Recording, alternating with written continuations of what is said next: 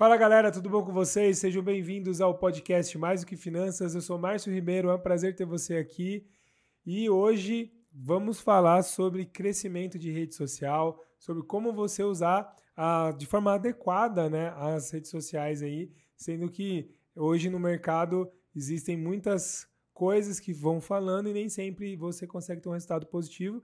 E eu vou trazer um cara aqui que eu sou fã do trabalho dele, conheço ele já a longa data e o que ele vem fazendo nas empresas, tanto no, no Brasil como fora do Brasil, é, vem mudando o mercado aí. Então, assim, você quer mudar, quer melhorar, quer vender mais, quer se posicionar de forma estratégica no seu negócio, fica com a gente aqui que eu tenho certeza que vai te ajudar muito. Beleza? Então, eu quero apresentar Pedro Salum.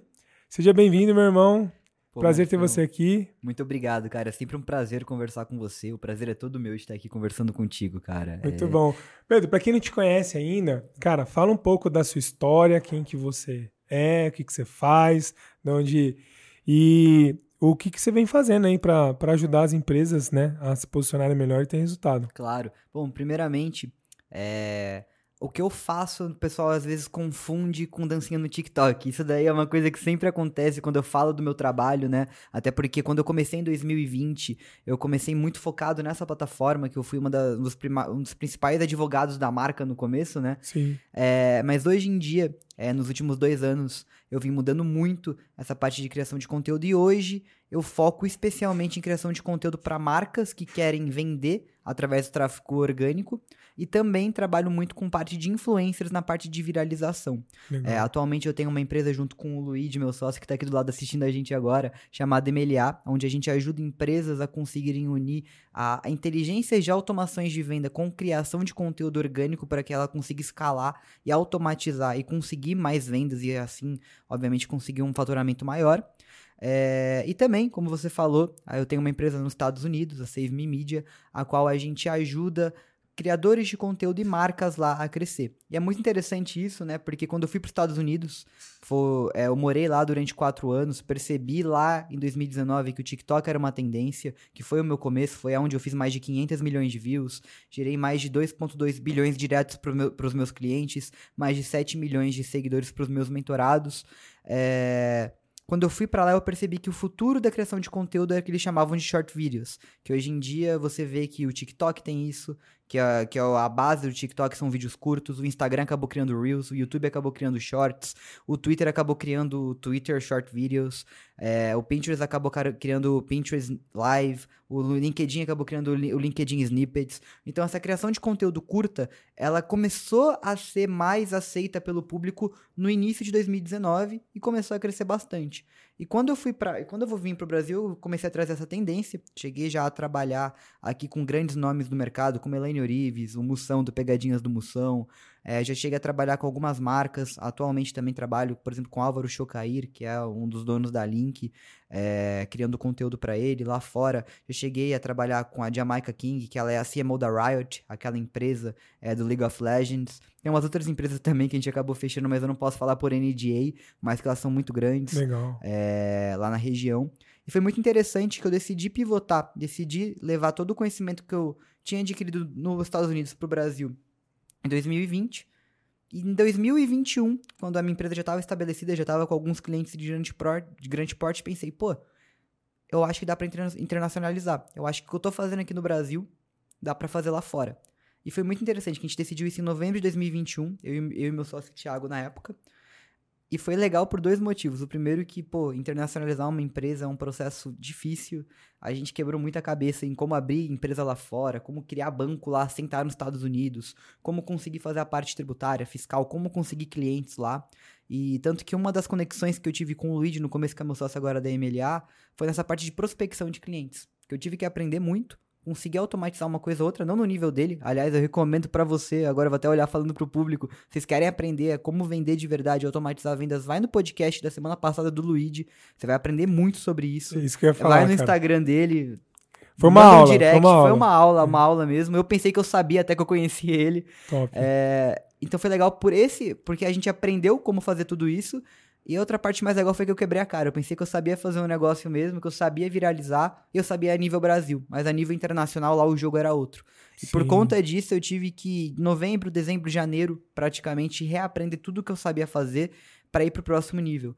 Porque a gente vê historicamente os Estados Unidos sempre tá de 2 a 5 anos à frente. No mercado digital, o Brasil ele é um dos top criadores de conteúdo. Aqui a gente está relativamente avançado comparado a outros países, como por exemplo a Europa. Hoje em dia na Europa, um dado muito interessante é que tem muitas empresas grandes que ainda não tem nem site formado lá. Eu sei disso porque eu também estava vendo maneiras de expandir para a Europa, de como pegar clientes lá. E lá a gente descobriu que a gente não conseguiria nem focar em criação de conteúdo, porque lá a rede social mais utilizada é o Facebook. Então o Brasil, Caramba, querendo ou não, Legal esse número. é, muito interessante isso. Então o Brasil tá bem colocado nessa parte de criação de conteúdo, mas os Estados Unidos tá uns dois, três anos à frente. Então eu tive que reaprender tudo, ver o que estava funcionando lá, para poder aplicar lá o que estava dando certo. E hoje em dia eu consigo trazer para o Brasil algumas ideias de criação de conteúdo, é, algumas técnicas que ainda o pessoal daqui não tá criando, não tá fazendo. É, e pensar muito em como a gente consegue transformar uma marca que normalmente, né, a gente pega a maioria das marcas hoje em dia, elas não são humanizadas, numa coisa um pouco mais palpável para o público e que venda mais. Top. Cara, o que você tá falando aqui, ó, é, eu conheci você na época que você tava. Acho que você tava. Quando eu te conheci, você morava nos Estados Unidos ainda, estava vindo pro Brasil e já com essa, com essa linha de trabalho no TikTok e eu vi todo esse seu crescimento aí, cara. Então, sou um grande fã seu. Obrigado. E um ponto que eu acho, que eu vejo que é muito, muito legal de colocar, é porque você trouxe, né, essa visão de fora, e aí de- muito- você fez o caminho inverso, né? Porque normalmente o pessoal busca os conteúdos lá dos Estados Unidos, principalmente que é o, na parte de tecnologia, né, o grande player aí.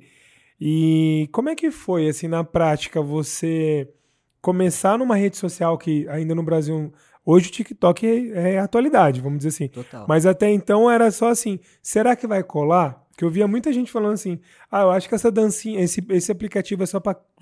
É, tipo o Snapchat, né? Snapchat veio é, com vídeos também assim, mas ficou mais um público jovem, né? Vamos dizer assim.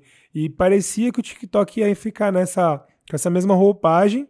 É, me corrija se eu estiver errado, se, Não, se não, tem pode- alguma visão pro, falar, claro. pro Snapchat, né? Mas parecia que fica na mesma roupagem, do nada ele criou um corpo para competir de, de frente aí com o Instagram, tanto que é, Passou em downloads. já. isso, exatamente. Então É. assim, o mundo tá mudando por conta disso. Como é que foi começar nesse mercado? Vou dizer assim que aqui no Brasil talvez você foi um dos pioneiros aí a, a criar esse tipo de, de estratégia e trazer isso para as marcas, né? Cara, foi uma experiência bem interessante, porque foi o que você falou. Eu não sei se eu fui o primeiro, deve ter tido outras pessoas antes de mim que começaram a falar do TikTok, mas eu lembro que no começo eu vendia a ferramenta, eu não vendia meu serviço. Eu chegava Sim. lá e falava, ó, vocês viralizar no TikTok, isso aqui é bom pra sua marca por causa disso, disso e disso. Aí eu chegava e falava, ó, tal marca. Eu lembro que quando eu peguei o Bank of America, que era um banco americano extremamente famoso, enorme, eu falava, pô, o Ban- Bank of America tá aqui, vocês não vão tá? Então, tipo, eu lembro que eu tinha que Legal chegar. essa referência. É, eu tinha que chegar vendendo a ferramenta, eu não vendia meu serviço. As pessoas nem perguntavam, tá, mas como que você viraliza? Na cabeça deles era, por que, que eu tenho que viralizar lá? Então, é, um case muito legal meu também que me ajudou muito nesse início foi que algumas marcas ou algumas influencers chegavam para mim e falava, tá, mas tem como vender no TikTok? E a verdade é que você provavelmente não vai conseguir vender no TikTok se você não tiver estratégia, tá? É, um case muito legal meu é, é um case de cidadania italiana, case da cidadania italiana Simonato. Eu lembro que ela chegou pra mim, ela sempre teve uma cabeça muito focada pra criação de conteúdo no YouTube. Ela tinha 2 mil inscritos no YouTube e ela não conseguia atender a demanda de- que já vinha do YouTube e ela queria se preparar pro TikTok. E o case foi muito interessante, que eu lembro que eu fiquei 30 dias lá postando conteúdo pra ela sobre cidadania italiana, cidadania italiana, é, falando sobre dúvidas, caixinha de pergunta e tudo. Eu lembro que no 28º dia foi quando a gente viralizou. A gente conseguiu bater 200 mil views num nicho que, bem pequeno, que é a cidadania Caramba, italiana. sim. E a gente foi de 200 seguidores, 300 seguidores para 5 mil seguidores e a agenda dela lotou. Praticamente pro ano todo. Ela tinha tanta gente mandando mensagem que ela não conseguia suportar é, o fluxo de pessoas pedindo o negócio dela. Tanto que, é até engraçado que ela pediu, Pedrinho, para o que você tá fazendo durante uns dois meses, por favor. Vou continuar, a gente vai continuar no contrato, é que eu não consigo mais segurar esse nível de, esse fluxo de pessoas vindo. Sim. Então, a verdade é que o TikTok, ele é uma ferramenta que depende da mão do usuário. Se você for lá e ficar postando dancinha, muito provavelmente, a não ser que você vire uma Vanessa Lopes ou uma influencer muito grande, é muito difícil de você crescer. Sim. É muito difícil. Na verdade, não, é muito fácil de você crescer, mas é muito difícil de você vender. Agora, se você utiliza o TikTok como uma plataforma de mídia social para colocar o seu conteúdo, aí você consegue crescer de uma maneira mais interessante. E muita gente me pergunta: pô, Pedro, mas o TikTok é um conteúdo mais curto, como que eu consigo passar credibilidade ou informação em um minuto? Você não precisa explicar a fundo o que você quer falar. Você só precisa explicar bem rápido ou com uma lista muito simples o passo a passo de como fazer alguma coisa da sua área. E daí depois, se a pessoa quiser mais informação, você leva ela para um vídeo do YouTube. Legal. Hoje em dia eu falo muito também de framework de criação de conteúdo. O que é isso? É como você consegue ter uma presença digital em todas as plataformas, fazendo o que os americanos chamam de repurpose, que é pegando um conteúdo, por exemplo, do YouTube e fazendo uma reciclagem para vídeos do, do TikTok. E por que que isso é legal? Isso daí acaba criando um ambiente onde o usuário, o seu seguidor, vai te ver em outras redes sociais para ver a continuação. Então, às vezes, eu faço um vídeo muito rápido falando das principais dores do meu mercado e como resolvê-las de uma maneira muito simples, mas o que eu faço? No final, eu coloco um CTA para ir para um vídeo do YouTube meu onde eu vou explicar a fundo. Então Top. aqui, pô, eu tô num podcast, eu consigo explicar exatamente o passo a passo de como viralizar. Eu tenho aqui todo o tempo do mundo para explicar o que eu faço. No TikTok não. No TikTok eu tenho 3 segundos para chamar a sua atenção. Se você não gostar do que eu tô falando, bye bye, eu vou pro próximo vídeo. Lá é vídeo curto, é curto mesmo, não é que nem no YouTube que eu pesquiso o que eu quero, eu vejo lá o vídeo, gosto da thumb, clico, vejo 30 segundos para ver se eu quero escutar. E se eu não gostar, eu vou pro próximo. Não, TikTok é 3 segundos. Sim. São o que eles chamam de é, Golden 3 Seconds, né? Que é os 3 segundos de ouro que você tem que utilizar o mais rápido possível. Então, por exemplo, já até aproveitando que isso aqui, pode até se transformar num corte. Aliás, até uma dica para você, empreendedor que está indo para um podcast, ou para você, um criador de conteúdo que está começando a criar conteúdo e não sabe como conseguir um fluxo constante, vá para um podcast e sempre pense em coisas que você pode fazer um corte. Então, se você quer começar a criar um conteúdo de qualidade e crescer, a maneira mais fácil é você pontuar as principais dores do seu mercado e falar elas muito claro e com muita entonação no começo para chamar a atenção da pessoa.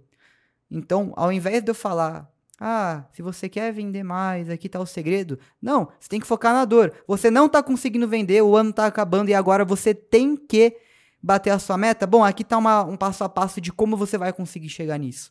Legal. A entonação dos Perfeito. primeiros três segundos, ela ajuda a você conseguir levar a pessoa até o final. É isso que a gente chama de dinamismo, né? Sim, sim. Então, quando você liga uma headline bem feita, um título bem feito, uma, um início que tem algum conteúdo que os americanos chamam de hook, né, que é gancho, que faça com que a pessoa fique presa no seu vídeo, fica tudo muito mais fácil. Você pode ter o melhor conteúdo do mundo, se você não sabe passar ele, pode ter certeza que o seu concorrente, que talvez tenha um conteúdo não tão bom quanto o seu, vai passar de uma maneira mais eficiente e vai vender mais. Então, é até engraçado, né? O TikTok, as redes sociais em si, normalmente os grandes empresários, os grandes C-levels, os caras que realmente entendem do assunto não estão lá, porque ou não sabem como criar conteúdo, ou quando tentam criar fica meio errado, ou realmente porque não criam. Isso acaba gerando um vácuo de qualidade de criação de conteúdo que quem cria mesmo, quem viraliza, é só o cara que vai lá e fala. Talvez não nem fale a coisa Sim, certa. É o cara raso, né? Só É. que ele só tem talvez uma aptidão ali, ou desenvolveu essa habilidade de poder falar em público, ou falar no- olhando pro celular ali. E talvez o ouro tá na cabeça do. Talvez não. Muitas vezes tá, o ouro tá na cabeça do C-Level ali, ou do executivo que é, tá com medo, tá com vergonha, não teve um, um trabalho sendo feito comercial para que ele desenvolva. Mas eu vejo isso, Pedro, tipo assim, ó. é, muitas vezes, porque quando o cara cria uma empresa, então vamos fa- falar assim, ó. é, pelo menos a minha visão, tá? É, a rede social, ela fica muito ativa, ou ela estava muito ativa, para pessoas que, um exemplo, a- o prestador de serviço, alguém que tem uma lojinha que a- o dono, ele ainda é o eu preso ali, que ele aca- acaba fazendo o trabalho, então ele acaba aparecendo mais o rosto. Quando ele começa a crescer o negócio, o empresário cria na cabeça dele, agora eu tenho uma marca, eu, dono, não preciso mostrar meu rosto, porque eu tenho 10 vendedores, eu tenho um gerente comercial, por que, que eu tenho que vender? Por que, que eu tenho que mostrar meu rosto? E aí o cara se esconde.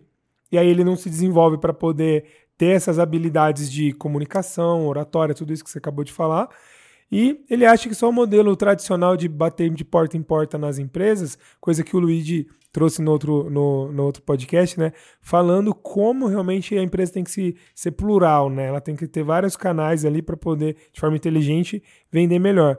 Cara, como é que você pega esse profissional, esse empresário, e mostra para ele que ele tem que mostrar a cara dele ou que ele tem que ter um processo para vi, é, viralizar e, e, ter pessoas aí é, seguindo esse conteúdo? Não, perfeito, perfeito. Eu vou responder essa pergunta em duas maneiras diferentes. A primeira é para o empresário e a outra é para a empresa, tá? Ótimo. Porque o posicionamento do empresário nem sempre é o mesmo da empresa. A gente pode pegar, por exemplo, o Elon Musk, que tem no Twitter, que ele fica postando um monte de meme, e tem a Tesla.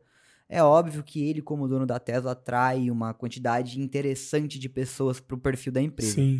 É, mas vamos falar a nível de empresa. Tem um caso muito legal, que eu acho que ninguém está sabendo aqui no Brasil direito, que é da Ryanair. Para quem não conhece, a Ryanair é como se fosse a Gol ou a Latam dos Estados Unidos. É uma empresa low cost, aonde você consegue basicamente para qualquer cidade com 50 dólares. Caraca. É muito barato. E por ser muito barato, é uma merda.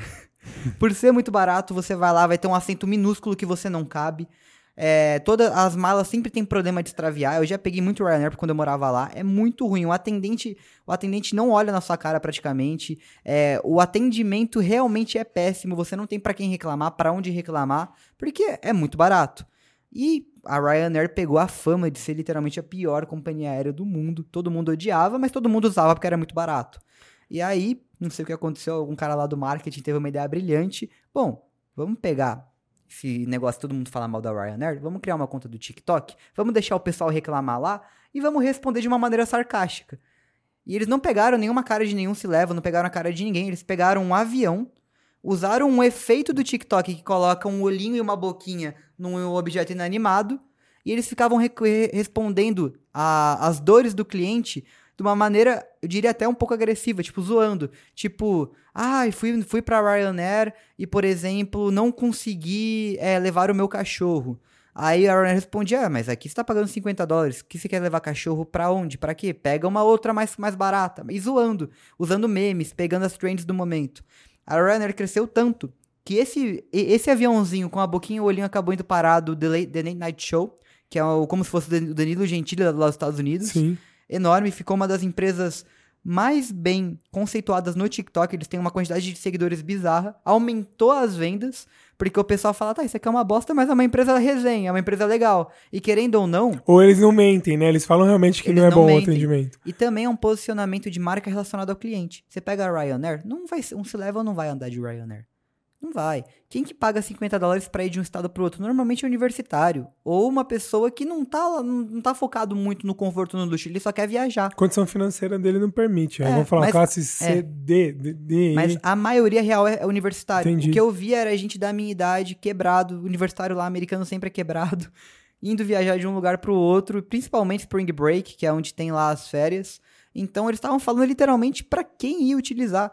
E, quem e aí vai... o humor é um, algo que conecta é um mais com esse público. Exato. Top. E tinha tem muita gente que começou a ir na Ryanair e começou a marcar a Ryanair no TikTok mostrando é, o quão ruim era o serviço e a Ryanair respondia fazendo um dueto zoando eles de volta. Então teve muita gente que começou a ir na Ryanair só para ficar zoando a plataforma, a, a, a empresa, para poder ser repostado na conta da Ryanair e ganhar seguidor. Então eles Caraca. conseguiram utilizar isso de uma forma muito interessante. Isso aqui, obviamente, é um caso que eu gosto de contar, porque quase ninguém tá falando isso aqui no Brasil, sim, e eu sim. acho genial isso. Mas você, como marca, não tô falando para você ir lá e ser é, agressivo com seu seguidor. Não. É você entender qual é o seu público o que ele quer, né, de verdade, né? Tipo assim, se, se é permitido esse tipo de comunicação, porque às vezes, sabe, o cara tem um, um produto high ticket ali, se ele fizer isso, ele tá Exatamente. decretando ali o, a falência dele, mas no caso desse exemplo, muito legal, é, cara, não três, conhecia. É, os três passos para uma marca se posicionar bem é, no, nas redes sociais é o primeiro, definir qual é o público para quem você fala, qual é a idade. Quanto mais específico você conseguir ser, melhor. Então pega toda a sua base de clientes, vê qual que é a, qual que é a lógica, como que eles se comportam. Beleza, ele definiu isso, começa a ver o que as marcas ao seu redor estão fazendo. O que, o que marcas do seu nicho estão fazendo que está dando certo para você poder replicar e modelar.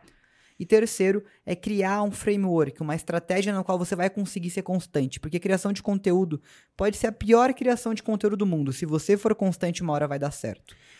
Fala Não um pouco mais de framework. O que, que seria esse processo? Então vamos imaginar assim, ó. O cara, ah, é, o cara é empresário, tem um, um negócio ali que, beleza, eu vou começar. Aí normalmente as pessoas pensam no caminho mais lógico ali, que é o Instagram. Mas aí a gente está falando que existem outras plataformas que permitem um pouco mais de exposição e crescimento mais rápido. Como é que o cara conecta tudo isso? Perfeito. Bom, framework, o que, que é? Basicamente um plano para você conseguir postar em quase todas as redes sociais ou todas as redes, todas as redes sociais possíveis sem você gastar o seu tempo. É você pensar num processo para que você consiga pegar esse seu conhecimento e deixar lá no máximo de redes sociais possíveis. Entendi. Então você tem que ter, obviamente, uma rede principal primária, que é para essa rede social para a qual você vai adequar a sua linguagem. Porque cada rede social, ela tem uma lógica. O YouTube eu tô lá para pesquisa. Eu pesquiso o que eu quero ver e baseado no que eu pesquiso, o YouTube me dá algumas recomendações do que assistir. Então lá é uma rede social de pesquisa. O Instagram é de conexão. Eu gosto de você, eu sigo você e eu vou ver seu conteúdo. Tanto que o seu feed ele é composto por pessoas que você segue. Então, eu gosto de ver pessoas que se conectam comigo. Então, humanizar mais a comunicação pro Instagram faz mais sentido. O TikTok é de interesse. Tanto que a sua For You, a, a, sua página principal, ela não é composta de pessoas que você segue. Ela é composta de vídeos que têm interesses baseados no que você gosta. Então aparece, se ele descobre que você gosta de viagem, carro e de comida, vai aparecer vídeo de viagem, carro e de comida. Não necessariamente de pessoas que você segue. Obviamente que normalmente, baseado no seu interesse, você vai começar a seguir pessoas desse nicho. Mas 80% da For You ela é composta por pessoas que você não segue. Então, quando você começa a entender para que serve cada rede social, você adequa a linguagem para cada rede social. O YouTube, eu vou criar conteúdo baseado em termos de pesquisa. Eu vou ver o que, quais são as maiores dores do meu nicho, vou ver o que está sendo mais pesquisado e vou criar conteúdo em cima disso. No Instagram, eu vou criar um conteúdo mais pessoal, de mais de conexão. Eu vou mostrar um pouco a minha vida. Eu vou mostrar como que eu aplico o que eu sei no dia a dia. Eu vou mostrar um pouco quem o Pedro é, não quem a empresa é. Legal. O TikTok, eu vou focar muito no interesse eu vou pegar, pô, qual que é o meu nicho? Qual que é o maior interesse? Como que eu consigo passar isso daí para a pessoa? Então defina qual que é a sua rede principal, sua rede primária. Definiu? Hoje em dia toda rede social tem os short videos. O, como eu falei no, no começo daqui do podcast, o Instagram tem o Reels, o YouTube tem o YouTube Shorts, o Twitter tem a, o Twitter que eu não sei agora o nome, que acho que o Elon Musk vai mudar, o LinkedIn tem o LinkedIn Snippets, cada rede social tem. Até o Pinterest tem, que é o Pinterest Live, que é aquele, uma rede social que normalmente aqui no Brasil não é muito utilizado, mas lá fora tem uma quantidade bem relevante de pessoas usando. Então, definir qual que é a minha rede social base. A minha comunicação, os meus vídeos, os meus short vídeos vão ser baseados na comunicação e na linguagem dessa rede social. Mas eu vou postar automaticamente, tem como fazer isso na MLA, a gente tem um software que faz essa postagem automática de toda, em todas as redes sociais.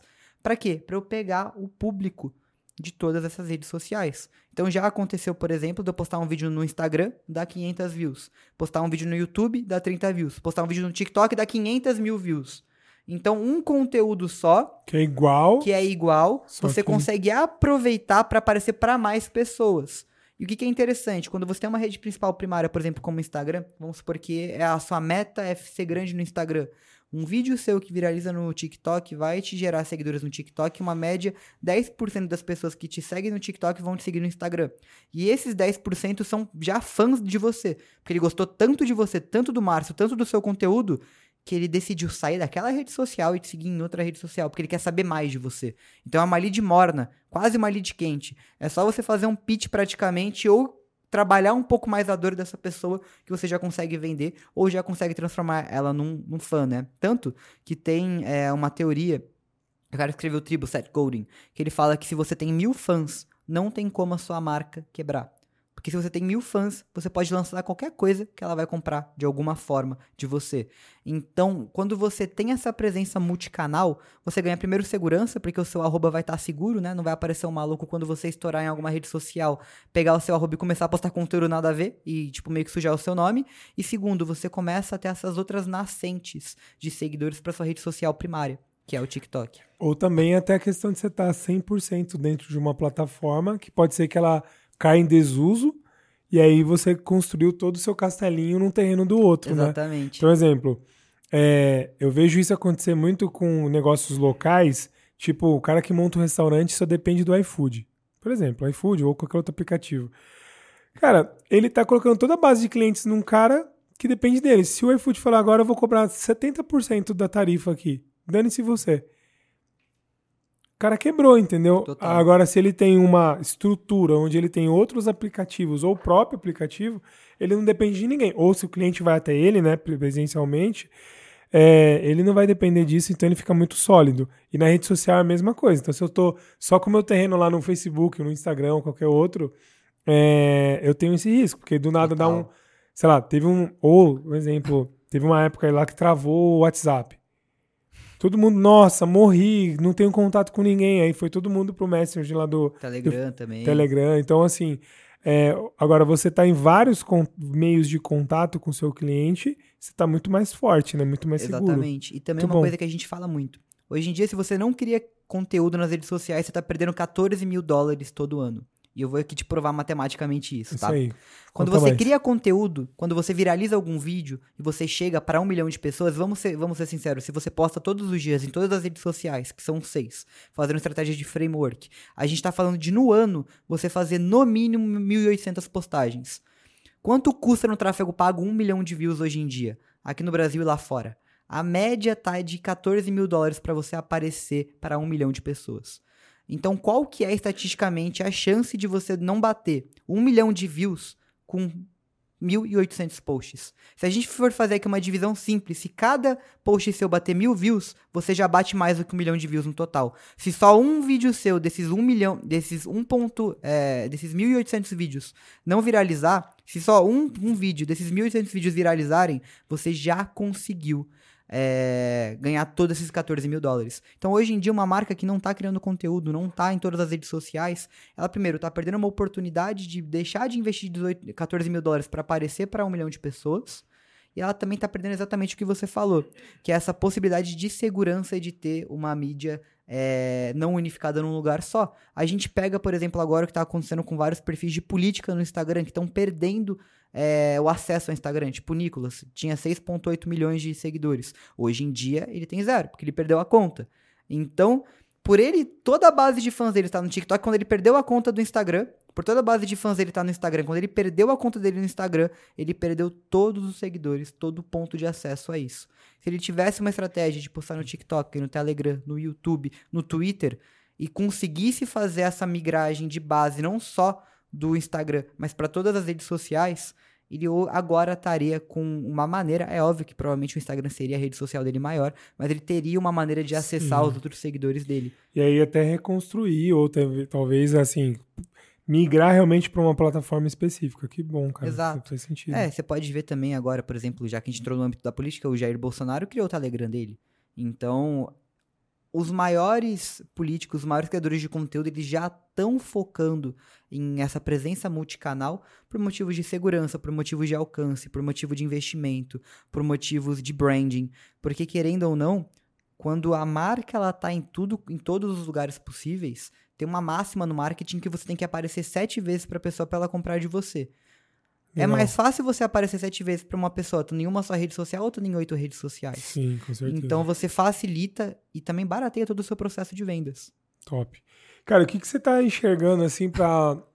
Vamos supor, o mercado ele vem evoluindo, né? Vem mudando, como você falou no início, né? Ou você teve que se adaptar, teve que aprender, reaprender, né? Porque você começou a fazer esse trabalho lá no, nos Estados Unidos e lá é bem mais avançado que aqui. É, mas qual que é a tendência agora, pro, vamos supor, para 2023 na criação de conteúdo, na parte de viralização? O que, que você enxerga desse futuro aí, já que as redes sociais estão mudando tanto aí o padrão de, de consumo e de criação?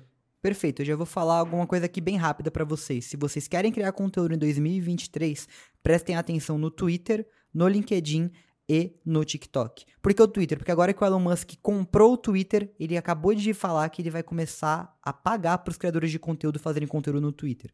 Então, se você é influencer, ou se você é empreendedor, ou se você quer começar a criar conteúdo na internet, lá você já consegue começar a receber dinheiro. Hoje em dia, só o YouTube paga diretamente o TikTok para os Estados Unidos, aqui no Brasil, praticamente só o YouTube. Segunda coisa, por que, que o LinkedIn? O LinkedIn atualmente está entregando 40 vezes mais os vídeos curtos do que os artigos. Então tem pouquíssimas pessoas criando conteúdo hoje em dia em vídeo no LinkedIn. Se você se posiciona agora e começa a, falar, a gravar o seu conteúdo e a postar lá, você já vai estar entregando 40 vezes mais do que o pessoal que cria conteúdo no LinkedIn, que majoritariamente cria em artigos, você vai ter 40 vezes mais assertividade do que eles. E por que o TikTok? Querendo ou não, ele é a rede social agora do momento. Ele é a rede social que tem mais downloads. Ele acabou de ultrapassar o Instagram. E ele ainda tem a possibilidade de você crescer. Normalmente, quando você pega uma rede social que ela começa a fazer o sistema de anúncios, anúncios pagos, tráfego pago, ela tem de um a dois anos até o orgânico parar de entregar bem. Então o TikTok a gente está no próximo ano, é o limite na teoria e historicamente baseado em outras redes sociais para que o orgânico entregue. Então, é esse, é esse pensamento de ver o que está acontecendo e linkar com o que aconteceu no passado ajuda muito a você ver essas tendências e a criar rápido Legal. criação de conteúdo. Uma outra tendência que eu vejo muito também, que poucas pessoas estão utilizando, é, ainda mais aqui no Brasil, porque ainda ninguém olhou, prestou muita atenção para isso. O Twitter já era uma plataforma muito forte nos Estados Unidos. E a maioria da criação de conteúdo de qualidade estava lá. Não é à toa que o Elon Musk, mesmo antes de comprar ou antes de pensar de comprar ele, ele era a única rede social dele. Era a única rede social na qual ele criava conteúdo. Era o único lugar onde ele consumia Ainda é conteúdo. ou não? Você sabe dizer? Não? Não sei. Pelo que eu saiba, ele apagou a conta dele no Instagram, ele apagou a conta dele no Facebook, ele até fez um movimento pro pessoal fazer isso. É, mas lá era o único lugar que ele falava expressamente Sim. que ele consumia conteúdo. E é muito louco que o, Insta o Twitter começou muito próximo com o Facebook, assim. E teve várias, pelo menos eu vi algumas, algumas notícias, assim, que a galera não dava muito. Ó, oh, o Twitter vai morrer, vai fazer igual o Orkut, assim, né? Porque. Teve uma época que ele não tinha muito vídeo, não tinha, não tinha nada que, assim... Nada, era mais, não era tinha foto, era bem, bem limitado, era né? 140 caracteres, você tinha que é, expressar o que você tinha que sim. falar nisso e já era. Mas ele se, ele se manteve, né? E agora com a tendência da compra aí do, do Elon Musk, é que ele volte a crescer ainda mais, né? Sim, e o que é interessante do Twitter? Lá nos Estados Unidos, os criadores de conteúdo que estavam no Twitter eram pessoas que tinham muito conhecimento, porque a gente pega o YouTube, a gente pega o Instagram, são lugares onde tem mais imagem. Então, pessoas que são mais introvertidas, elas tendem a criar menos conteúdo nessas plataformas. Porque Sim. o YouTube eu tenho que, pô, tenho que sentar, tenho que olhar pra câmera, tenho que pegar um microfone, tenho que falar. Eu tenho que ser ok com comunicação. Eu posso não ser o melhor comunicador do mundo, mas eu tenho que pelo menos estar tá ok comigo comunicando. Eu pego o Twitter, que era só escrito, e a pessoa que tem muito conteúdo normalmente tende né, a ser mais introvertida. Uma pessoa que estuda muito, ela tende a não ser tão boa assim na comunicação. É essa pessoa ela ficava com medo de ir pro Instagram, de postar foto, postar vídeo, ir pro YouTube, criar um vídeo de 15 minutos. Ela escrevia. Escrevia e postava no Twitter. Sim. Então, muito conteúdo de qualidade da sua área já foi escrito no Twitter. E o que, que é legal? Todo vídeo do Twitter, todo, todo o script do Twitter, todo, um, todo tweet pode se transformar num vídeo pro TikTok. Porque Pode ser um roteiro, né? É, é, é, o roteiro já pronto, o script já vem pronto. Porque o tweet é para ser rápido. Você pega uma thread do Twitter, que é uma sequência de tweets, ela é feita para que eu ter? Ter no máximo oito pontos. Então você pega exatamente um script já validado, que já viralizou, porque o Twitter ele tem todo um esquema de viralização, de trending. Então se aquele tweet teve uma quantidade grande de likes, significa que ele já está validado esse conteúdo. Que normalmente o Twitter também ele tem muito essa parte de headline, o título ser muito chamativo. Então, pô, se viralizou é porque o título é bom, se teve uma quantidade alta de retweets, ou seja, pessoas retweetando é porque o conteúdo é bom. E o legal é que ele foi feito para ser curto, porque o tweet você não tinha muito espaço. Sim. Então já tem um script 100% pronto, é só você pegar, traduzir e criar conteúdo em cima. Top. Então hoje em dia. É uma estratégia muito inteligente. Muito simples. É só você ver o que está funcionando lá fora. Por exemplo, ah, eu falo sobre medicina. Cara, vê o que os maiores médicos no Twitter estão falando sobre medicina. Ou, ah, eu falo aqui sobre é, investimentos. Vê o que os maiores investidores estão falando no Twitter. Criptomoedas, então, lá é conteúdo infinito, porque é a rede social, tanto que foi a primeira rede social que você consegue colocar uma NFT sua como, é, como picture profile, uma sua foto de perfil, e a, o Twitter utiliza a blockchain para validar se você realmente é dono dessa NFT. Caraca. Então é o único lugar onde você, por exemplo, pode comprar uma NFT extremamente cara de um milhão de dólares e o Twitter vai validar que realmente é sua. Então, se você faz conteúdo sobre criptomoedas, sobre investimento em criptomoedas, o Twitter tem muito conteúdo lá para você modelar. É, tanto que uma das coisas que é diferencial na MLA é que a gente criou um software que tem parceria com é, o ACMO, ACFO da IBM, não sei qual que é o cargo dele, Fernando Barra, é, no qual a gente pega todos os vídeos, todos os tweets, todos os posts no Instagram, todos os vídeos no YouTube, todos os posts no TikTok de todos os seus concorrentes e ver semanalmente o que está dando certo.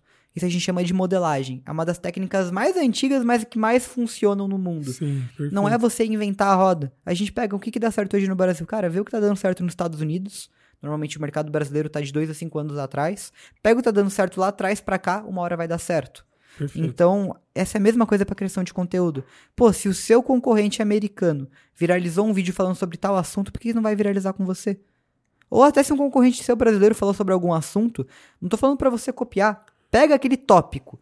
Ele Sim. viralizou falando sobre, por exemplo, é, a crise que pode acontecer num governo expansionista, que provavelmente vai ser o tipo de governo econômico do Lula. Cara, pega esse, esse tipo de conteúdo e faz o seu conteúdo em cima desse tópico. É, não é plágio, né? Você pegar referência, né? Tipo assim, Exatamente. colocar o seu DNA ali, aquilo que é o seu, o seu ponto de vista, com base em algo que já funcionou para você ter uma, um, resultado positivo naquilo que você está buscando. Porque eu vejo que assim, ó, uma das coisas que mais pega para quem tá na rede social, e eu vejo muito isso no trabalho que a Gabi, minha esposa, faz, é que a maioria das pessoas tem, não sabe o que postar, como postar, onde postar, quando postar nas redes sociais. Então, o cara fica inibido. Eu tenho um negócio, eu quero vender mais, eu quero me posicionar na internet, só que eu não sei como.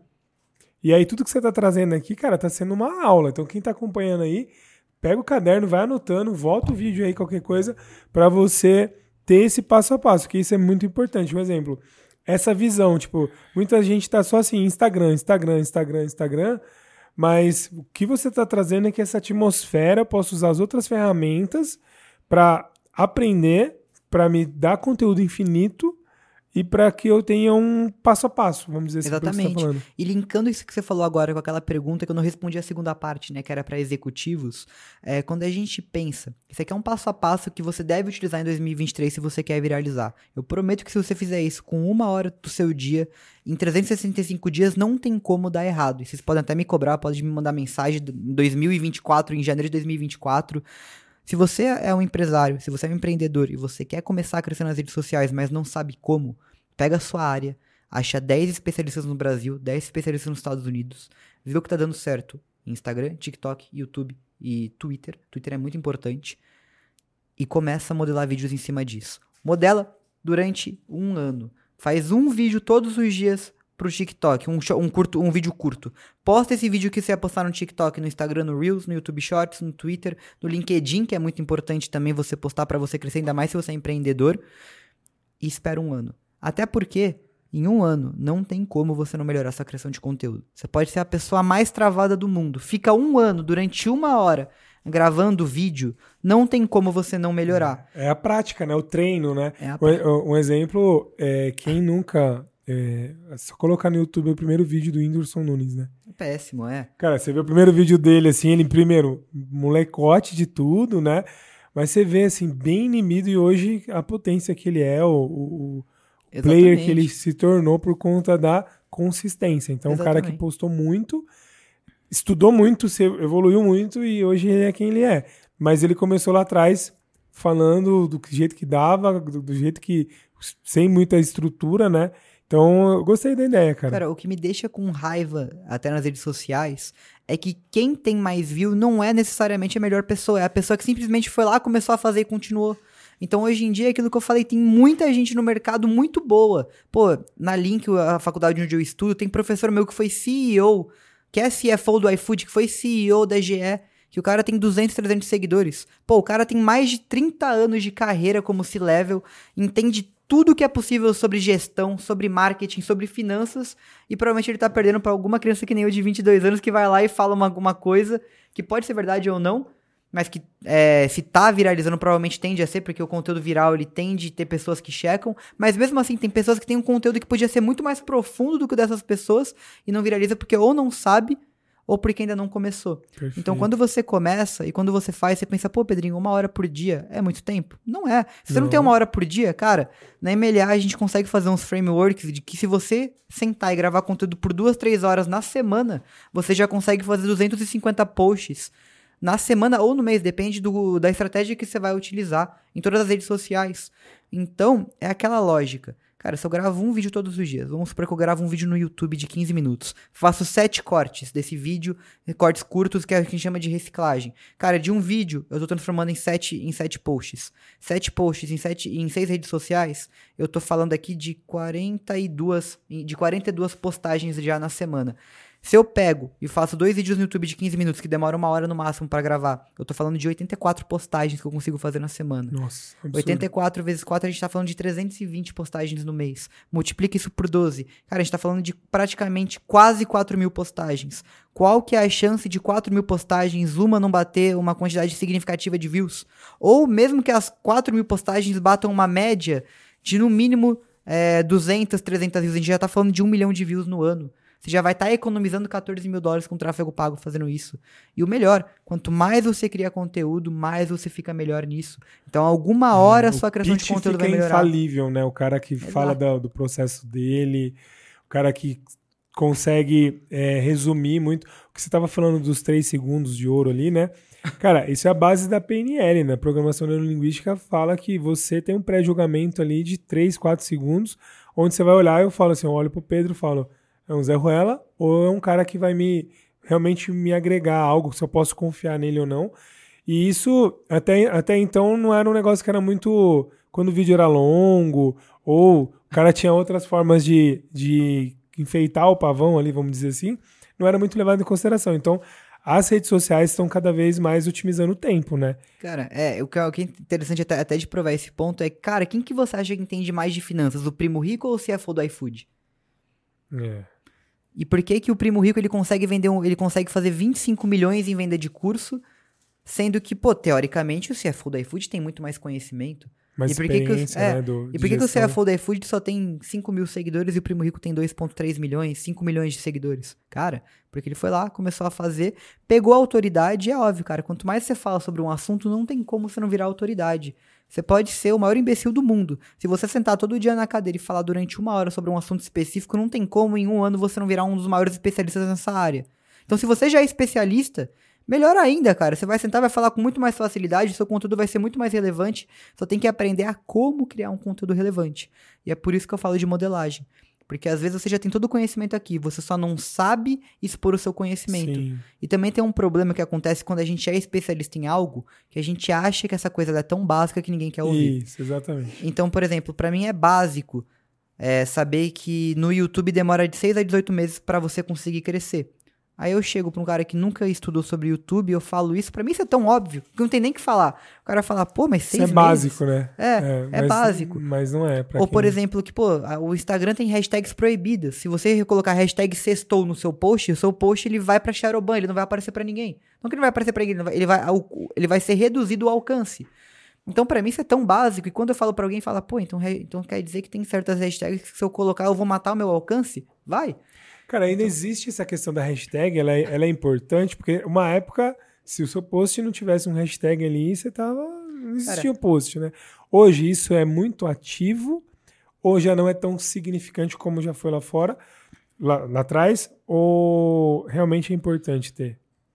A hashtag, ela hoje em dia, ela já foi muito importante realmente. Hoje em dia ela só serve para um principal é, objetivo, que é você explicar para os buscadores de, de busca do algoritmo o que, que é seu assunto. Por exemplo, no TikTok que é interesse. A hashtag é muito importante, por quê? Porque você vai estar tá falando pro TikTok, TikTok, o meu vídeo aqui é sobre investimento em criptomoedas. Então, eu coloco hashtag investimentos, hashtag criptomoedas, hashtag fazer dinheiro. Então o TikTok vai entender, pô, esse vídeo aqui é sobre esse assunto, vou mostrar para pessoas que gostam desse assunto. Ele já direciona de uma forma mais ativa, entendi. Exatamente. Entendi. E também o que é interessante. Antigamente a hashtag demonstrava trend. Tá. Então, tipo, você colocava a hashtag do momento, como aquela hashtag era do momento, significava que o assunto era do momento. Sim. E pelo assunto ser do momento, você tendia a conseguir crescer mais. Hoje em dia, a hashtag ela foi trocada pela trend. O que, que é a trend? É, por exemplo, um vídeo ou um áudio ou uma sequência de coisas que você faz num vídeo que você entra na trend. Entendi. Então, hoje em dia, mudou a maneira como você mostra qualquer trend. Antigamente você mostrava pela hashtag. Entendi. Hoje em dia você mostra pela. é, vo- você mostra pelo realmente o tipo de vídeo que você está fazendo. Então, essa estratégia que o pessoal utilizava antigamente de hashtag, hoje em dia você troca para de trend. Você vê quais são os áudios que estão dando mais certo, você vê o que, que os seus criadores, o que seus concorrentes estão fazendo em relacionado àquela trend para você poder modelar. Então, a hashtag ela não morreu. O pessoal fala que a hashtag morreu, ela não morreu, ela ainda serve para você conseguir catalogar qual que é o seu tipo de vídeo, sobre o que, que é o assunto, sobre o que, que você fala, para o algoritmo conseguir direcionar melhor o público, mas ela não serve mais como servia antes para demonstrar uma trend. É óbvio que algumas trends acabam utilizando uma hashtag para demonstrar que aquela trend é baseada naquela hashtag, mas hoje em dia o som, o áudio vale muito mais, e hoje em dia o áudio tem um peso muito maior para criação de conteúdo. Top, entendi. Cara, e vou fazer algumas perguntas aqui que talvez eh, venha na contramão do que muito guru fala, né? Perfeito. Cara, seguidor funciona? Se- ainda é um indicador importante para vendas? Vamos lá.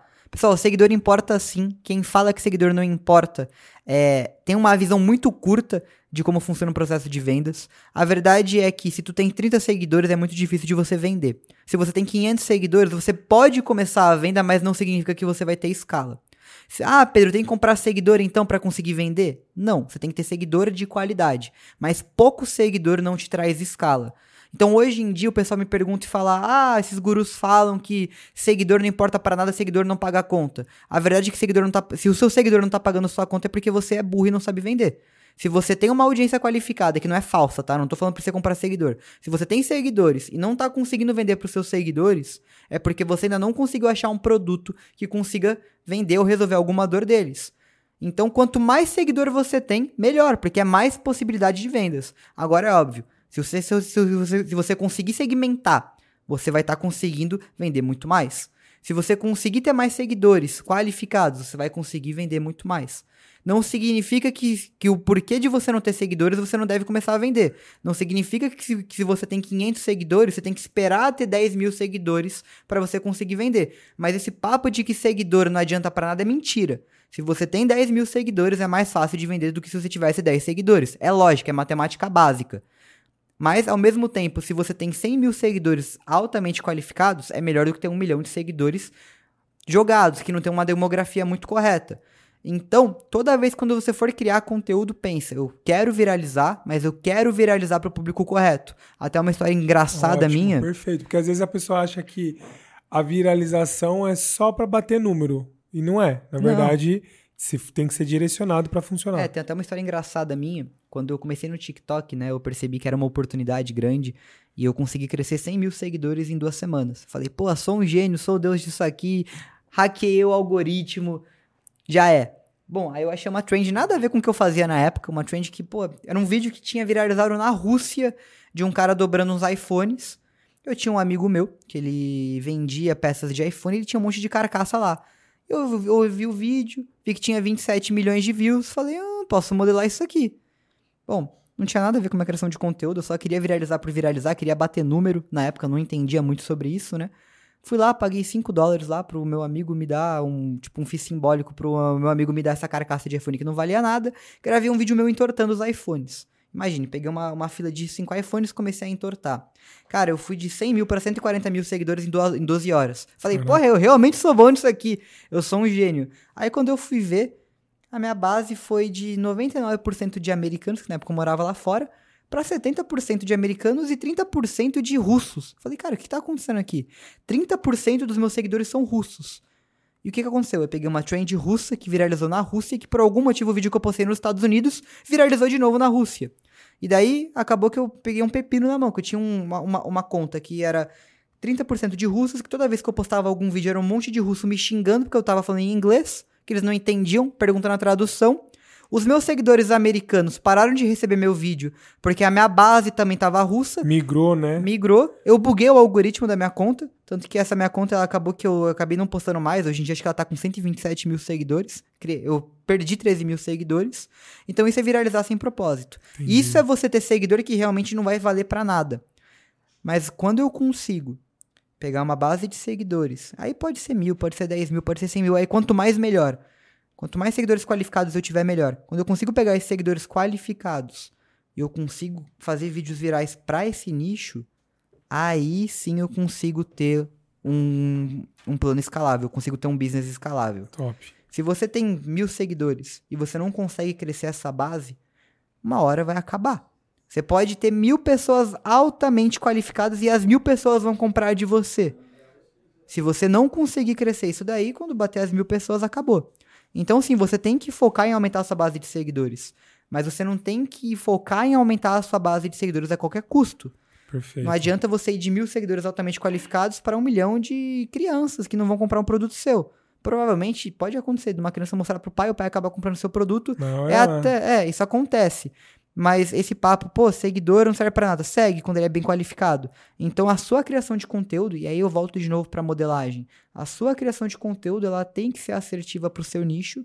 E se seu concorrente fez uma criação de conteúdo que fala sobre um assunto parecido com o seu e que viralizou, esse assunto vale ouro.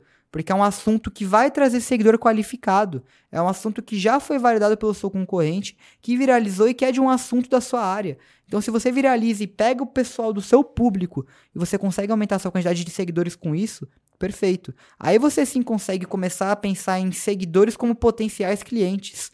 Aí você consegue ver, pô, aqui eu tenho 100 mil seguidores. Eu tenho aqui 100 mil potenciais clientes. Se eu conseguir vender para 1% da minha base, eu já estou falando de mil clientes. Mil clientes a um ticket de mil reais, a gente está falando de um milhão de reais que você consegue fazer com uma quantidade baixa já de seguidores. Uma quantidade baixa de conversão. Então, é você sempre pensar nisso. E normalmente, né, o pessoal fala, ah, um perfil com 10 mil seguidores tem mais engajamento. É verdade.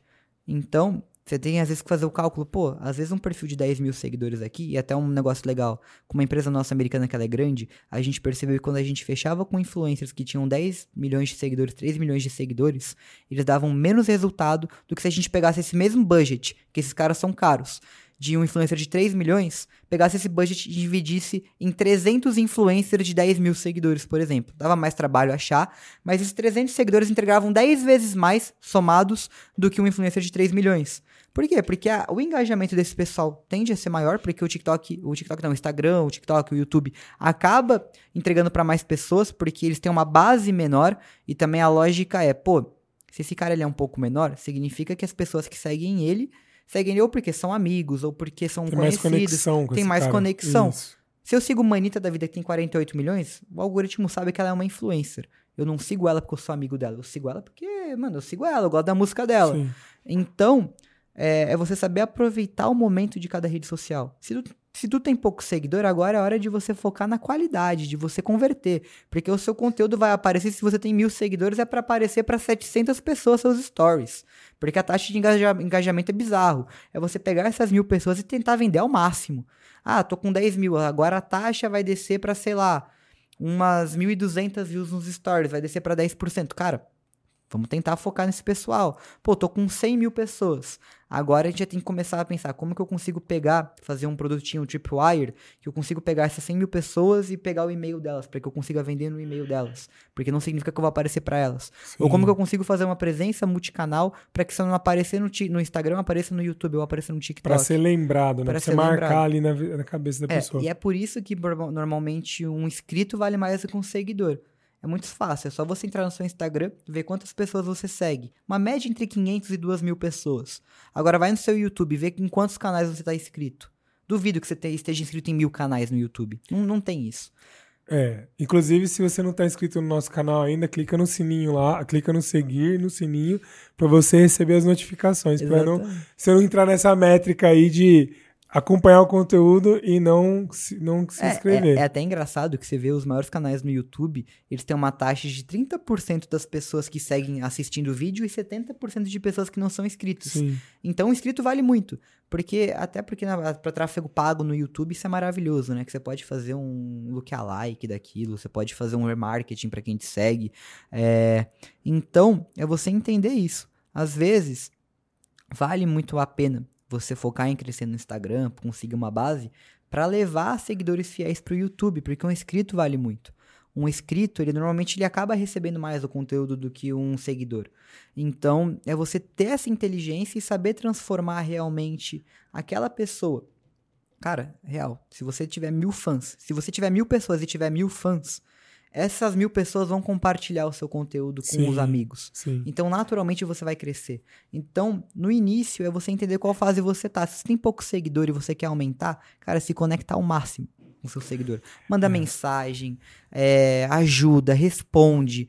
É, se for possível, manda uma mensagem de vídeo falando o nome da pessoa agradecendo ou explicando alguma dúvida que essa pessoa tenha. Porque essa pessoa ela vai acabar virando um advogado da sua marca. Ela vai É. acabar enviando o seu, o seu Instagram para outras amigas, para outras pessoas. Você vai começar a ter um fluxo de pessoas vindo que você vai aumentar de mil para dois mil. Porque se cada fã seu te indicar para duas pessoas, você tem mil pessoas e você se conecta com essas mil pessoas, você já vai para dois mil, você já dobra. Então é ter esse entendimento. Contas pequenas, conexão maior. Contas que estão medianas, é você aproveitar numa conversão e começar a mostrar mais a sua- é, o seu dia a dia, tentar responder ao máximo. E contas maiores é você conseguir fazer, por exemplo, o que a Boca Rosa faz muito bem, que é fazer com que as pessoas sintam que ela é amiga, porque ela vai lá e ela mostra o dia a dia, ela Sim. mostra o que ela faz, ela humaniza a marca dela. Então ela pode não conversar comigo, mas através do que ela posta eu, eu sinto que eu já conheço ela. Tem aquela, aquela conexão, né? Cara, e como é que. E vamos pensar assim. Você falou de vários vídeos e, e de cada plataforma ter uma forma de você é, usar ela de uma forma que conecta mais, dependendo com cada tipo de, de rede. Um exemplo, o Instagram é uma plataforma hoje que tem vários tipos de conexão. Então você vai ter ali o, o Stories, a Live, o Feed, a ali e tal. É, essas, o, o próprio Reels, né?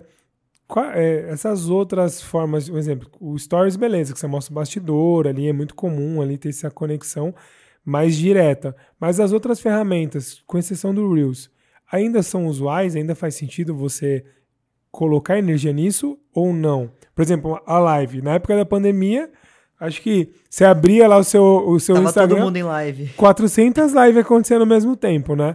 Hoje já é menor esse volume. Você acha que faz sentido ainda? Ou eu prefiro, por exemplo, para fazer um vídeo longo, é melhor eu ir pro YouTube? Bom, o que eu vejo é que cada feature da plataforma ela tem um objetivo. Os stories é para você criar conexão. A live é para você conseguir conversar com a sua audiência. Então, às vezes pode ser que tenha só 10 pessoas na live. Ótimo, você vai ter 10 pessoas que te seguem para você conversar e realmente conversar.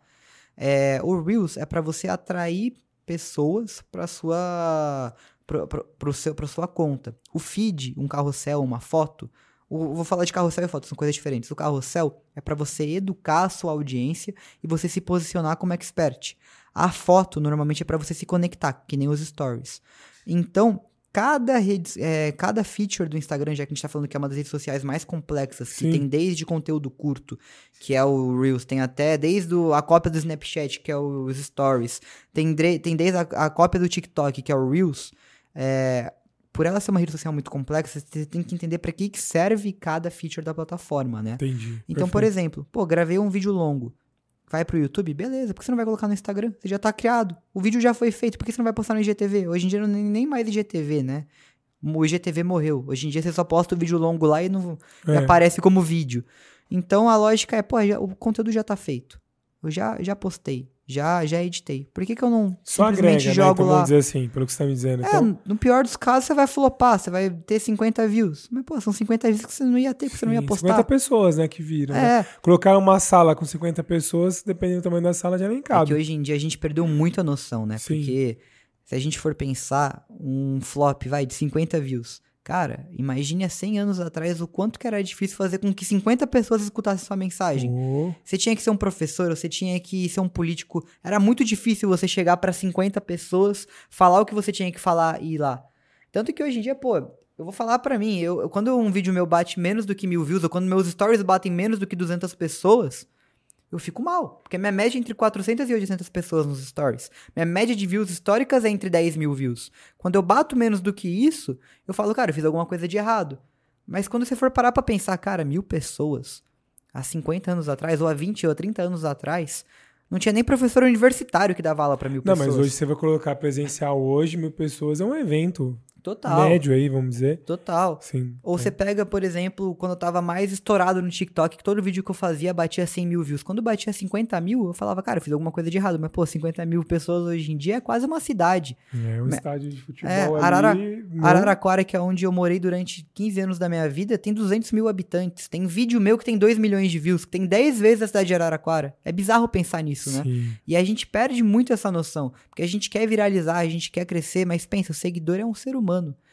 Às vezes tem 50 views lá, mas são 50 pessoas que, se você tratar da maneira correta, entrar em contato, fazer uma conexão de verdade, ela pode virar compradora, ela pode virar é, Um uma fã. pessoa, um fã. Então é você parar de pensar em números absolutos, parar de pensar no macro e começar a pensar no micro. Se você Ótimo. já é grande, perfeito, pensa no macro, você já tá nessa fase. Se você tá começando agora, cara, pega, sei lá, aquelas 15 pessoas que veem seus stories todos os dias, que não é família, não é amigo, que só, só vê porque gosta de você. Cara, manda mensagem, começa a se conectar, começa a trocar uma ideia, começa a perguntar o que, que ela quer ver, começa realmente a pegar essas pessoas que estão no começo contigo e dar um tratamento especial, que você vai ver que elas vão acabar virando advogados, você vai entender melhor quem quer ser o público, você vai criar um conteúdo mais qualificado para ela. Então, é, são essas pequenas coisas que às vezes quando a gente entra na rede social a gente perde, que a gente quer muito, muito, muito viralizar. E às vezes realmente o dinheiro tá naquelas pessoas que são fãs, que são poucas. Sim. Eu te garanto, tem influencer com 10 milhões de seguidores que deve ter só mil fãs, que realmente gosta da marca. sim. E tem pessoas com 10 mil seguidores que deve ter 2 mil fãs, que é o dobro do que esses influencers. Então é você aproveitar o momento e saber qual que é a fase que você tá. Cara, eu tinha uma, uma parceira de negócio que falava assim, ó, do meu pior cliente veio o meu melhor cliente. Então, tipo assim, ela falou, cara, às vezes eu- ela era advogada e ela falou assim, chegou um senhorzinho aqui pra mim, cara, eu atendi ele pra ajudar mesmo, porque ele não tinha condição de pagar, ele tava tudo lascado, e aí ela ajudou ele. Só que o melhor cliente era um parente dela, parente dele, que o cara, tipo, falou, meu, você ajudou o negócio do meu tio? Então, tá aqui, ó, a minha empresa. Legal. Tipo, então ela pegou aquele cara que talvez outros advogados iam falar, vixe, você não paga nem meu, nem meu almoço se você quer pagar, então sai daqui. E ela tratou bem o cara, veio uma baita de uma indicação totalmente qualificada, que ela sentou na reunião, o cara falou, não, não precisa falar nada, você já resolveu o negócio do meu tio, ó, tá aqui toda a minha empresa pra você, todos os negócios aqui, múltiplos dígitos pra você cuidar. E isso acontece muito, cara. No meu caso também, o meu pior cliente foi um caso de um cliente que não acabou não pagando, né? Famoso calote. É, mas foi interessante porque esse cliente, não sei o que aconteceu, ele não pagou, deve ter acontecido algum problema financeiro com ele. Ele acabou me apresentando um dos clientes que acabou somando tudo. Meu LTV com ele já tá em 57 mil reais. A gente tá com ele já há praticamente um ano. Toda coisa que a gente lança nova, alguma técnica, tanto que tem muita coisa que às vezes não tá nem no mercado, que eu só tô testando. Só pra fazer um teste pago, eu mando pra ele que ele pega. Então é, é isso, tipo, é saber entender que tá, beleza. Talvez esse seu cliente aqui não seja o melhor, mas às vezes você consegue extrair outras coisas boas Sim, dele. exatamente. E também, pô, beleza, o cliente é ruim, cara, tira ele da sua carteira, tá tudo certo. Mas tenta ver alguma maneira de transformar isso aí numa coisa positiva, né? Ótimo. É, e isso tanto que é interessante, né? Uma coisa que a gente faz na MLA, que, cara, que o Luigi faz que, com maestria, é uma análise de carteira. É você ver, pô, quem que são os clientes aqui que estão me dando mais lucro? Como que eu alcanço esses clientes? Como que eu utilizo os clientes que eu já tenho para alcançar esses clientes aqui, que é a base? Então é, é, é isso, é analisar. E normalmente a gente, como empreendedor, a gente tá num ritmo tão frenético de fazer as coisas que a gente já faz, com tantos problemas que a gente não para pra pensar que tem soluções mais fáceis, caminhos mais rápidos e analisar o básico, né? É muito comum você pegar, por exemplo, cara, eu fui ter CRM e provavelmente tem pessoas aqui que estão vendo agora a live que não sabem nem o que é CRM, tá até pensando que é coisa de médico, né? Sim. Pô, a, a, a minha empresa, eu já cheguei a bater aqui no Brasil, acho que foi sum- somar tudo mais de 100 clientes que passaram pela minha mão. Até o cliente de número, sei lá, 70 eu não tinha CRM. Mais de 70 pessoas passaram pela minha mão que eu não sabia. Já mandei um monte de proposta que, se você for olhar meu WhatsApp, tem cliente que me respondeu aceitando que eu não vi, que eu não, eu não peguei, grana perdida. Então é muito comum a gente, como empreendedor, perder muita, muita oportunidade, muito dado por não ter uma organização que é comum a gente não ter no começo. Até porque eu acredito que, cara, empreender é você começar, vai, começa a aparecer problema, vai resolvendo e daí depois você estrutura. Profissionaliza, querer- né? É, não Mas adianta- tem que profissionalizar. tem. Isso daí é Perfeito. uma coisa importante. E é isso que a gente foca muito na MLA, que é essa parte de profissionalizar. A gente pega aquele, aquele empreendedor que, pô, começou, deu certo. e não tá conseguindo profissionalizar ou ainda não percebeu o quanto que ele consegue ganhar de dinheiro a mais quando profissionaliza, e a gente faz todo esse processo. Porque é difícil, cara. Você pega um cara que ele tá com aquele nível de informação na cabeça, ele só tá pensando nos problemas, ele não consegue pensar numa maneira de estruturar o processo. Ele nunca viu como que é uma empresa 100% organizada, com processo CRM, estratégia de vendas, time de vendas com SDR, closer, processo validado. Isso daí são coisas que no começo é normal você não ter e, pô, você até não deveria ter. Você deveria primeiro validar o produto, validar o seu serviço. Aí depois você começa a pensar em como escalar isso. Então. Ou às vezes o cara válida. começa, quebra, e aí ele entende que, pô, agora eu preciso começar. Uhum. Aí pensar nisso quando ele já é, passou por uma dor ali de Exato. não estar tá preparado. É. Mas é importante, cara. Muito bom essa, essa sua visão aí. E, cara, tá voando aqui. Foi realmente, como eu falei para quem tá acompanhando, se anotou essas, esses insights que você trouxe aqui, eu tenho certeza que organizou, vai organizar muito aí a, a estratégia de criação de conteúdo e, e tudo mais. Cara, você falou no começo, só pra gente acho, amarrar e fechar aí o nosso, claro. nosso bate-papo. O que, que as empresas americanas estão fazendo que já está viralizando lá, que o Brasil ainda não está viralizando e que talvez o empreendedor que está antenado quer pegar essa hype aí, quer pegar esse movimento para sair na frente de um concorrente, por exemplo? Cara, se você tem uma empresa no Brasil e quer começar a criar conteúdo de uma maneira é, que você vai estar tá à frente ao mercado, ou seja, se você quiser criar um conteúdo que está validado lá fora e que aqui no Brasil ainda não tá, os empreendedores ainda não viram, tem três coisas que estão acontecendo lá fora que estão entregando muito. O primeiro é UGC, User Generated Content. Que, que é isso? É você fazer o seu cliente gerar conteúdo para sua marca. Isso aí é uma coisa que já está acontecendo há muito tempo lá fora, que agora está começando a ser falado um pouco aqui no Brasil, mas ainda não com tanta veemência quanto deveria estar. Tá. Lá fora tem empresas que estão pagando 50 dólares para os usuários da marca, do produto, fazerem um vídeo e mandarem para eles. Porque melhor do que você falar que seu produto é bom é o seu cliente falar isso. A segunda coisa é live shopping. Live shopping é você utilizar lives para vender. Então não é à toa que você vê o TikTok fazendo uma, um trabalho muito bom e enorme em atrair criadores de conteúdo para live. A gente vê que o TikTok na China ele é composto basicamente apenas por lives. A criação de conteúdo de short videos no, no TikTok, lá chinês, já está morrendo. Hoje em dia é só live. Aqui no Brasil tem diversas empresas extremamente focadas por exemplo, de um amigo meu, Castanho, um abraço Castanho, é, que é 100% focada em atrair criadores de conteúdo para fazer live, porque o TikTok já percebeu que isso aí é o futuro. Live shopping, eu esqueci agora o nome da, daquele canal que fica vendendo online, que fica vendendo na TV produtos, é Fast Shop, Fast Shoptime, Shoptime. Shoptime. Cara, Shoptime tá à frente nisso daí. A B2W já tá começando a pensar em como criar um sistema de, de live shopping. Então, o GC, live shopping e por fim é a humanização da marca, que é aquilo que eu falei no exemplo da Ryanair. É você conseguir pegar a sua marca, que ela sempre foi é, inalcançável para o cliente, ela sempre foi apenas um objeto, e transformar numa coisa que o cliente consegue se relacionar. Pensar, pô, isso aqui é parecido comigo. Porque marcas, elas têm valores, elas têm missões, elas têm propósito que nem, um, que nem a pessoa. gente tem. Então, quando você consegue personificar, humanizar a marca, isso daí é muito bom. Então, se você é empreendedor e você não está em 2023 fazendo uma estratégia para UGC, para live shopping e para humanizar a sua marca, você está infelizmente caindo no que acontece em 99% dos empreendedores aqui no Brasil, que é não olhar para fora, não tá vendo o que está acontecendo lá e não ser um dos, um dos pioneiros aqui no mercado brasileiro a se fazer. Porque daqui a dois anos vai estar tá todo mundo falando de UGC, todo mundo vai estar tá falando de live shopping, vai estar tá todo mundo cara falando. Perdeu o momento de, de surfar a onda, né? Exato. Né? E não é nem surfar a onda, né? Quando a gente, quando a gente pensa na onda, né? Normalmente o pessoal quer pegar o topo da onda. Só que para tu conseguir chegar no topo, você tem que começar antes dela bater no topo. Perfeito. Então é você pegar realmente o que tá dando certo lá fora agora. Que são essas três pontos que quase nenhuma empresa aqui no Brasil tá fazendo. Só as maiores das maiores estão começando a pensar a fazer, mas por elas serem muito burocráticas. Para uma decisão demorar muito para acontecer numa, numa, numa, B2W, eles ainda não iniciaram. Então se a sua empresa é nova, você tem que aproveitar essa falta de burocracia e colocar o mais rápido possível essas três coisas. Top. Caramba, anotou aí?